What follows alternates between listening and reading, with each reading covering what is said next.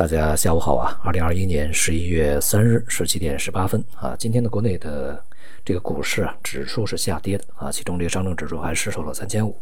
但是呢，个股和行业板块是大多上涨的啊，显示出一个这个呃背背离的这样一个状态。那么前边的一段时间是个股跌指数涨啊，现在是指数指数跌个股涨。那么究其原因呢，其实比较简单啊，就是在这个。啊，盘中的大盘的权重股啊，这个是下跌，并且带动指数下行。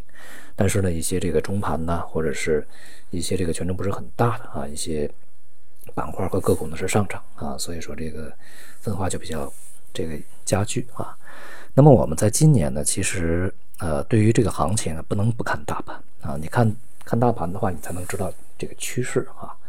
今年呢，因为这个在呃春节前后。啊，这段时间里面呢，我想非常多的这个年轻的投资者啊，买入了集中的买入了一些大盘基金，呃，别管是新基金还是老基金还是指数基金啊，都在里面。但是呢，从一季度一直到现在啊，这个大盘其实是下跌的啊，沪深三百、上证五零都是下行的啊。那么我们今年呢，为什么不看好这个整个大盘股啊？包括呃这个呃。银行、地产这种所谓的低估值的啊低价股，包括券商、保险啊这些金融股，包括消费啊这种这个非常多的研究机构啊啊看好未来一个大的消费增长的一些这个呃景气股啊，也不看好医药啊这样的一些这个板块啊。那么其实呢，也就是对整个的这个经济的形势复杂程度有一个预判啊，就在今年，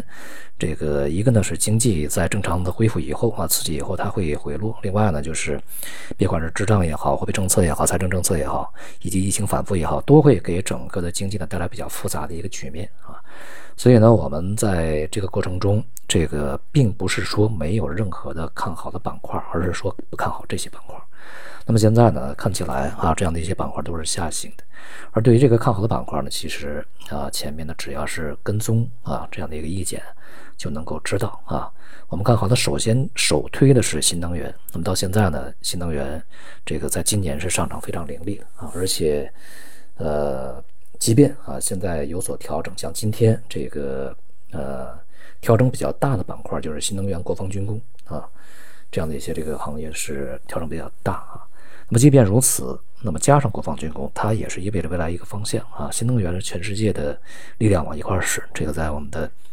前期的专辑音频里面也多次提及啊。而这个国防军工呢是大势所趋啊，当然还有农业啊。那么这样的一些行业呢，它和大的经济周期以及这个景气度啊关系并不是特别密切啊。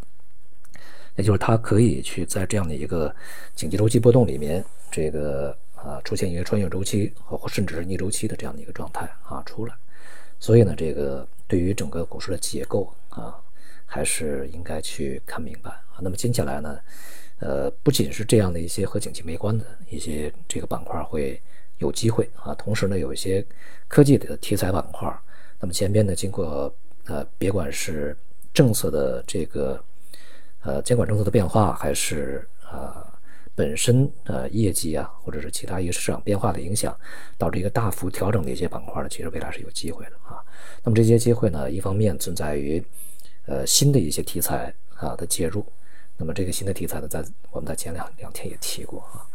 一方面呢，也是由于呃有一些这个个股啊调整的也比较充分啊，所以说呃在年底之前呃资金不会。这个休息啊，不会休眠的。那么年底之前呢，还有两个月的时间啊。那么在前面表现一般的，或者是有些生不逢时的基金，还有在前面呃净值大幅回撤的一些大盘基金，在年年底之前呢，要去配置啊，呃，要去做净值。所以说，呃，资金仍然是从这个呃传统的那些啊，就是金融、地产。消费啊，这些，呃，流向一些新兴的板块了啊。这些板块，我想这个吸金、吸引资金的这个吸引力还没有削弱啊，它未来还会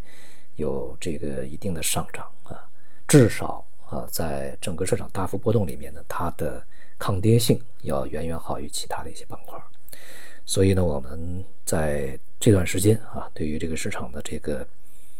呃。行情啊结构的把握还是要精挑细选啊。呃，总之呢，这个离开一些和景气相关度非常高的啊，离开一些市场这个呃反复提及的什么所谓的低价呃这个呃低估值价值股啊，离开一些在前边的两年已经涨得比较高的一些行业啊，这是最重要的一些选择吧。好，今天就到这里，谢谢大家。